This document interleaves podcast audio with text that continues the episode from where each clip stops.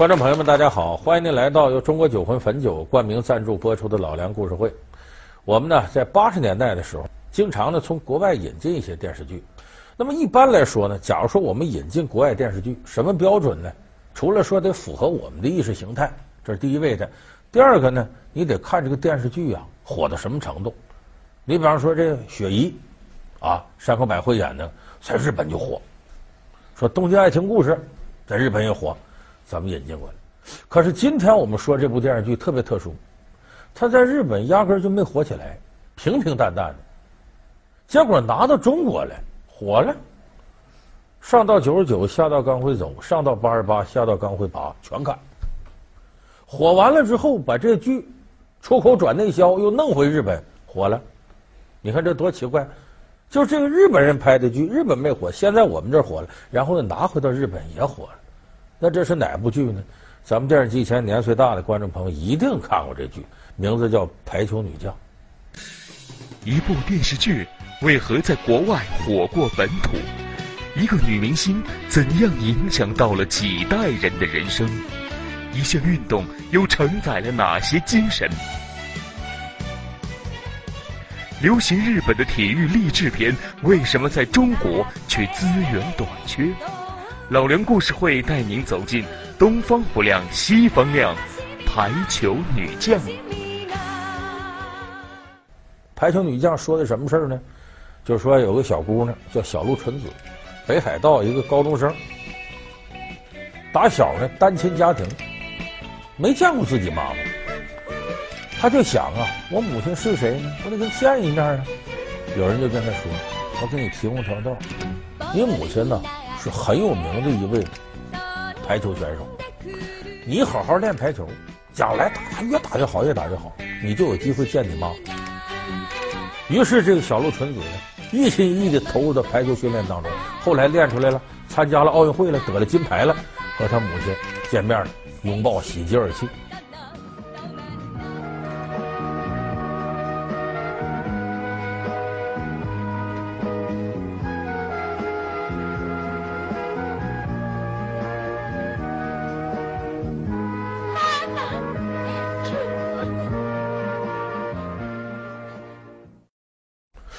这么一个故事，你在我们今天看挺平常。当时是广东电视台一九八二年引进了这个，中央电视台是一九八三年引进了这个《排球女将》，是一九七九年日本人拍的。那么说引进到中国来，为什么火？火的一塌糊涂。一个非常重要的原因就是那时候中国女排火了。我们知道一九八一年，然后八二年世锦赛又得了冠军。八四年奥运会又得了冠军，奥运会、世锦赛、世界杯女排三大赛，中国都得了冠军，那是最辉煌的时候。咱们有些观众朋友一定还记得当年，你听宋仲情解说。中央人民广播电台、中央电视台，各位听众、各位观众，现在我们是在日本的大阪体育馆向大家播音。各位听众，各位观众，台湾同胞们，港澳侨胞们，我们这里是在日本大阪钢巴体育馆向大家现场直播第三届世界杯女子排球锦标赛。在刚刚结束一局比赛当中，中国队是以十六比十四战胜了日本女子排球队，其中发球得了两分，扣球得了七分，拦网得了五分，对方失误直接送了两分。恐怕这是一个时代人的记忆。那么接下来八二年，咱又拿了世锦赛，那会儿呢，清华学生上街游行，团结起来振兴中华，女排精神，拼搏精神。所以排球当时在中国热的都不得了，那个时候，所以在这样的背景之下呢，你看，小鹿纯子，一个北海道农村的姑娘，你之前也没什么基础，通过魔鬼式的训练，这个技能一天比一天强，最后代表国家队得了冠军。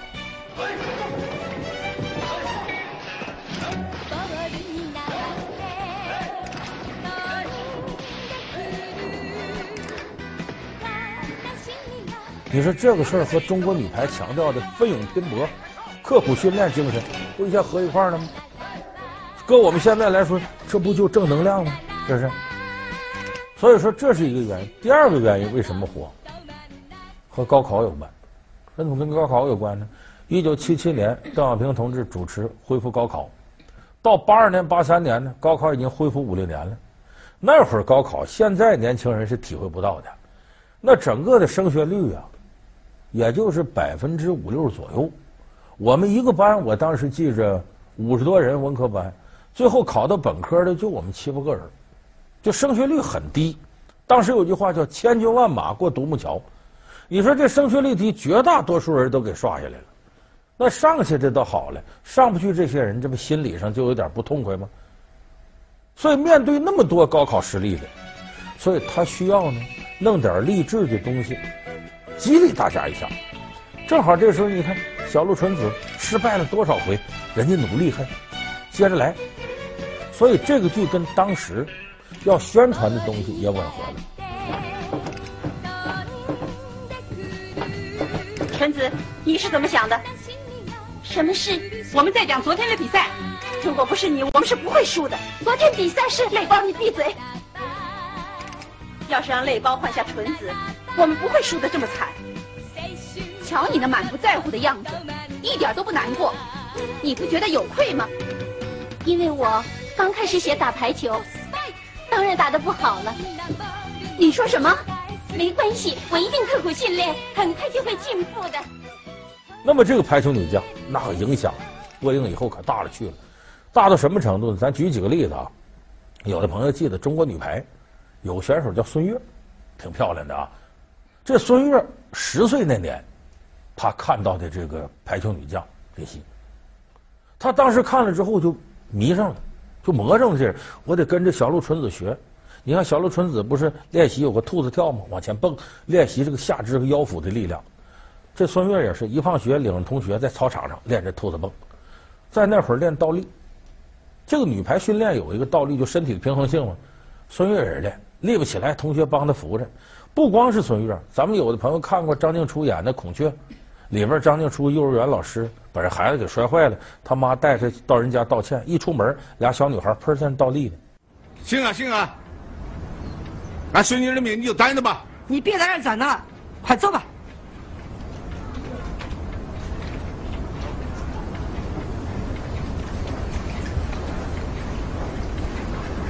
那么多月亮，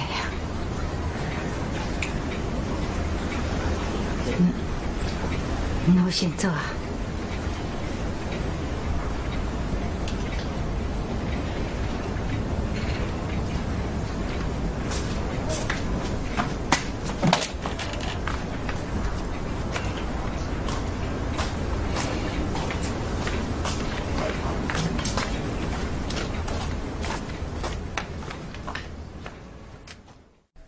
那编剧准是我们那个时代的人，他看过《排球女将》，那个时代《排球女将》播完了，小女孩、小男孩练倒立的多了去了，就为了当这个排球选手。所以当时啊，那个时候，这些是中国的不少的有志于排球事业的人，受这个影响受的特别大。你看孙悦后来是当专业，得有多少人就对这感兴趣？而且当时最有意思的是呢，这个剧里边吸引大家的，他由于他是原来从漫画改编的。漫画家叫石森章太郎，呃，就是画了个漫画《排球女将》。他漫画他允许夸张啊，它里头有很多什么呢？就是咱们现在小孩经常说叫必杀技、绝招、绝活。你看看足球小子有那曲线式射门，看那网球小子有什么个巨熊回击什么的。哎，他这个排球女将里头也有必杀技。什么必杀技呢？你咱们知道有什么流星赶月呀，有什么晴空霹雳呀？这晴空霹雳当时就是小鹿纯子一个必杀技。说是发球，把球扔起来，空中翻跟头，啪，那等于我站到高处往下扣球，那力量了得吗？叫晴空霹雳。第二局开始了。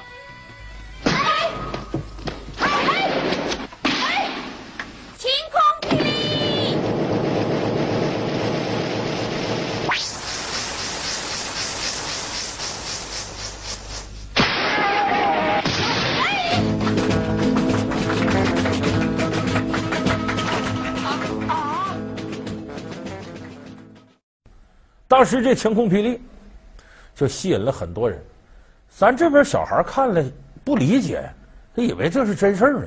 孙悦当时就以为是真事儿，哎，这我也能学呀？说我怎么练呢？在操场上，我跳起来翻跟头，我摔死了，我这这不行啊！我怎么练呢？哎，家里有弹簧床，哎，这好，蹦下来也不疼，就在家里弹簧床上练。那那弹簧床能经这么折腾吗？那小孩多活泛呢。时间不长，弹簧床就坏了，换了一副又坏了。他妈还纳闷呢，这不假冒伪劣吗？怎么这么快就坏了？所以当时很多人看了这个，你甭说孩子他不理解，有的成年人都以为这真事儿，但是还从当中他能得到点好处，受点启迪。咱们前不久有位女排国手，总政文体局局长陈招娣不幸去世了。这个陈招娣当年是女排里的一个主力，五连冠时候的主力。陈招娣当时作为个专业运动员，看这个都迷上了。哎呀，太好看了！他发现这里头有个绝招，叫幻影游动。幻影游动就是在场上啥啥的，你跟那个凌波微步似的，你看不清谁弄的啊。他就想这个还真能用上，后来他真给使上了。中国女排有一个非常有名的战术，现在你听排球解说经常是啊，刚才这个战术叫双快一游动，双快一游动就是从这上得到灵感。对你比方说啊，这个陈招娣打副攻，他又跳起扣球了，后排呢，这时候郎平和陈晓琼两个人都跳起来，陈招娣也起跳，三个人同时起跳，双快嘛，他是一个真扣的，两个假扣的，对方就不知道是谁了。所以那个时候这个对中国女排还真有好处。当然，这专业运动员心里知道怎么事，老百姓不见得知道。八四年，这个洛杉矶奥运会中日女排会战的时候，哎呦，给中国老百姓担心坏了。刚看完排球女将，坏了，人家要整晴空霹雳啊，这不坏了吗？就担心这一锤子砸下来，铁榔头，咱郎平也受不了。后来一看啊，没这个，没有人能翻跟头。那么当初其实人家这个动作，电视里不叫晴空霹雳，说电视里叫什么呢？叫把棕熊打倒，这也差的太远了吧？这小鹿纯子是北海道的吗？北海道咱们看过《非诚勿扰》吧？里边你忘了舒淇跟葛优在那谈恋爱，说说什么一个熊过来了？北海道棕熊特别多。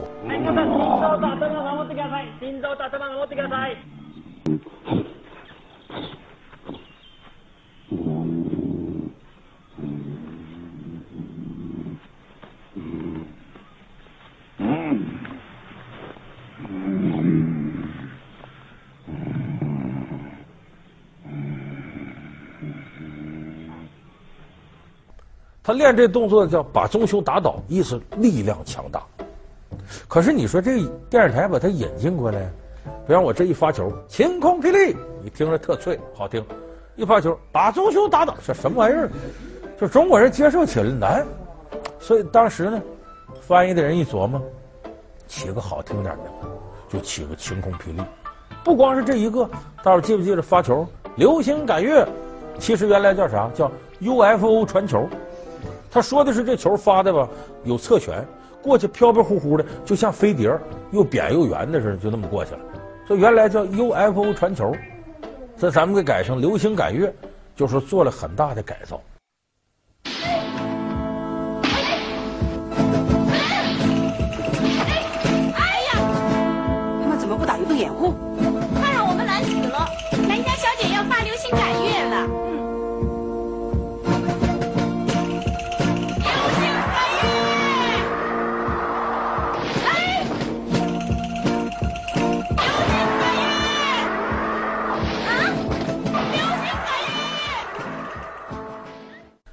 么演这部戏的主演，这个荒木由美子，当年你看她，你说什么叫这个啊青春有朝气？你看她就能看到阳光积极向上。这丫头你能说她是绝世容颜吗？谈不上，但是你看她就那么舒服，好看，就你感觉有种青春活力在那跳动。这个荒木由美子呢，拍这个戏呢，费了很大劲，为啥？她不会打台球。那会儿说不会打排球啊，这都少见。因为日本当时呢，从大松博文教练上来以来呢，用魔鬼训练方式带出了日本女排。日本女排后来称为东洋魔女。所以日本当时国内呢，那排球就跟咱们现在乒乓球似的，啊，是个人就能打两下。结果这荒木由美子呢，她打不了。为什么打不了呢？她身高多高？一米五三，比大平高点儿。这个，那排球你没身高不行。荒木由美子当时打篮球，有人说那个还打篮球，他不一样。篮球场上你看后卫可真有矮的，他在后头运球啊、呃摆中啊、传球什么的。荒木由美子，你看运球他底盘低，你想抢下来很难。但是排球场上你注意，除了后来呢，这都是呃二十一世纪以后排球比赛加自由人这个位置，自由人主要在后排救球，救火队员，他可以个矮点。以前没有这个矮。你说你这轮到你扣了，或轮你什么的，你连网你都够不着，你扣什么扣啊？所以他那样是不适合打排球。要说不适合，怎么他还能演这个戏呢？你要仔细看，能看出破绽。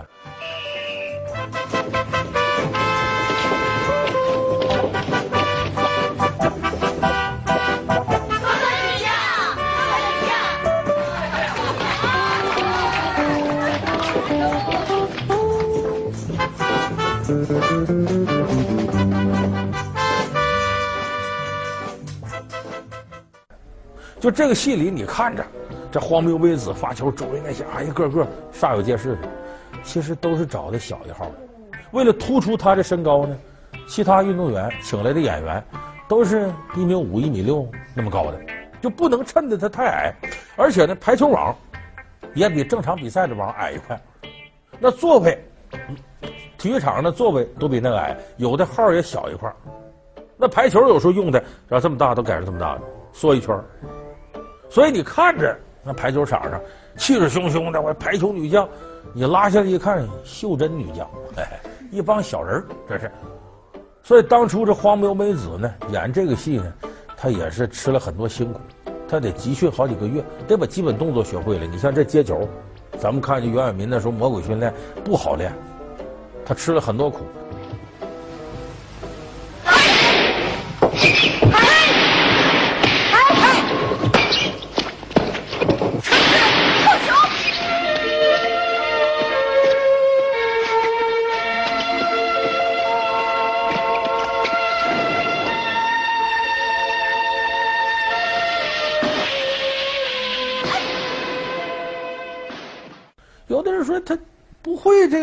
选别人吗？那不行。荒木由子当时啊是拍电视的人重点培养的一个演员。他当年呢，本来他家里没有干这个的。荒木由子怎么出来的呢？搁咱们现在说就选秀出来的，电视台搞一场选秀，他去报名，他父母都不同意，说你条件也一般，你费这个劲干嘛呀？荒木由子说：“我呀，为这个我舍弃一段学业，我得好好练，我就这一回。”跟家里商量，家里说行，就给你一次机会。你想这个人呢，就一次机会，他心理压力就重。到电视台选秀了，上台表演没表演好，没表演好，想完了，天塌下来，这心里头一急就哭了。这个你看大人哭啊，说你装这装装可怜，小孩哭的好看。哎呦，哭的梨花带雨的，哎呦，结果呢，他最后是没获了什么好奖，就安慰奖嘛，给一个。可是电视机前这些导演的观众都记住，哎呦，这孩子一哭怎么这么招人喜欢呢？哎，一哭成名，电视台觉得这人可以做到，有这个台缘哎，所以他当时就觉得可造之才。后来把他留下呢，其实排球女将在一定程度来讲呢，是给他度身定造的，就给他弄的。结果在中国呢，火成这个样，而且激励了很多中国人。你看咱们现在奥运冠军射击那陶露娜，乒乓球世界冠军张怡宁。都是打小看了这个剧，哎呀，太好了！我要走上体育道路，就受到激励了。而且他还激励其他行业的人。有个策划大师叫叶茂中，说我就看排球女将，我就迷小鹿纯子。还有一位更了不起，阿里巴巴的马云。马云就是以前看这个剧，哎呀，每当自己 IT 创业挺不下去的时候，想想小鹿纯子，那感觉就是苦不苦？想想红军两万五，哎，就这个感觉。后来马云呢？我这偶像我得请来。两千零三年的时候呢，他也托了人，也花了钱了，把荒木由美子请到中国来。马云就说：“这我偶像，请来给大伙讲讲，咱们缅怀一下过去的激情燃烧的岁月。”所以当时这部剧在中国影响太大了。那我说到这儿，有的观众朋友纳闷，说这么好一个剧，怎么在它原产地就没火呢？等于出口转内销，倒一手才火起来的？这个也是跟当时的实际情况有关。你看咱们这剧情里头呢。这个小鹿纯子呢，哎呀，努力比赛，想成为国手，参加奥运会拿金牌，跟自己妈见面。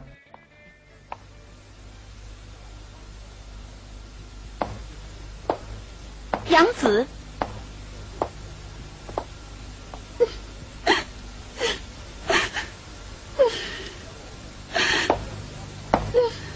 祝贺你，小鹿，你可以去奥运会了。他参加哪届奥运会？他不七九年播的吗？这剧七八年拍的，参加一九八零年莫斯科奥运会。他是为参加这届奥运会，可是后来的事儿，咱们不少朋友知道。八零年是莫斯科奥运会，主办方前苏联。前苏联一九七九年十二月份圣诞节的时候，悍然出兵阿富汗。你说奥运会象征着和平，你主办国搞这不和平的事儿，发起战争。当时前苏联遭到全世界范围的谴责。这个时候，美国带头说了，我们要抵制八零年莫斯科奥运会，不去。后来中国和日本也响应这个，抵制这届奥运会。日本的排球那时候实力正是蒸蒸日上的时候，憋着劲要奥运会拿好成绩。结果一国家一抵制莫斯科奥运会，谁也去不上了，去不上了，这个排球的热度就下来了。你说这电视剧多倒霉，他赶这时候，所以当时没火起来。这后来怎么又火起来？这波事儿过去了，日本女排实力还是世界一流呢，所以兜个圈子，她回去又火了。所以这是为什么当初这个呃排球女将在日本没火起来？它和这个政治时事是有密切关系。那么你看呢，在日本呢有这个特点，它往往这个体育励志的这类片子，好多都从漫画上出来的，但是只要拍成电视剧、电影，受到普遍的欢迎。你看反映游泳的有个绿水英雄。哎，激励了很多日本人哎游泳。后来这不有个日本蛙王北岛康介，就说我就受这个影响。还有的那个日本有个漫画家高桥阳一画个足球小子，那个漫画中国人不少喜欢的。后来日本国家队就中田英寿这一波，说我们二十三个日本国家队成员有十六个受这个漫画影响，最后走上足球道路。你看他这比例就高。那么说到这儿呢，咱们有时候想想啊，挺奇怪。你说一样的这种体育励志片儿，日本拍那么多，你发现中国极少，有影响也不大。我印象当中跟体育有关的，五六十年代有个女篮五号，后来有个跟排球有关的叫沙鸥，跟足球有关的叫飞吧足球，好像再就没有和体育特别密切相关的电影了。而且你在中国好像这样的片子也不是怎么叫座，这什么原因呢？日本有这基础。咱得说日本这教育，我去过，我发现这么一个现象：日本，他学校里头孩子特别愿意搞体育，一个普通的中学里头，体育社团就得有一二十个，而且他的这个学生啊，愿意参加比赛。你比方说，他高中的棒球联赛都有电视台直播给转。再一个，他激励你学生参加体育，学校的体育馆也开放，社会体育馆也对学生开放，都是免费的。所以你一对比，你就能看出来，咱中国的学生在电视里看体育励志片，看姚明 NBA，跟着喊，回过头在现实当中会很泄气。蹦篮球不知道上哪玩去，踢足球哪踢去？大街上车来车往还危险。所以就是我们说，一个国家体育它能不能上去，非常关键的是呢，你这个体育的群众基础、体育设施有多少？所以体育它是要群众基础的。眼下我们的体育说从娃娃抓起。是从娃娃抓起来，娃娃周围的环境呢？没有。今天呢，我们重新给大家回顾排球女将，其实也是梦想照进现实，看看我们眼下中国孩子的体育锻炼环境，确确实实值得我们担忧。我们希望在这九魂汾酒冠名赞助播出的《老梁故事会》，我们下期节目再见。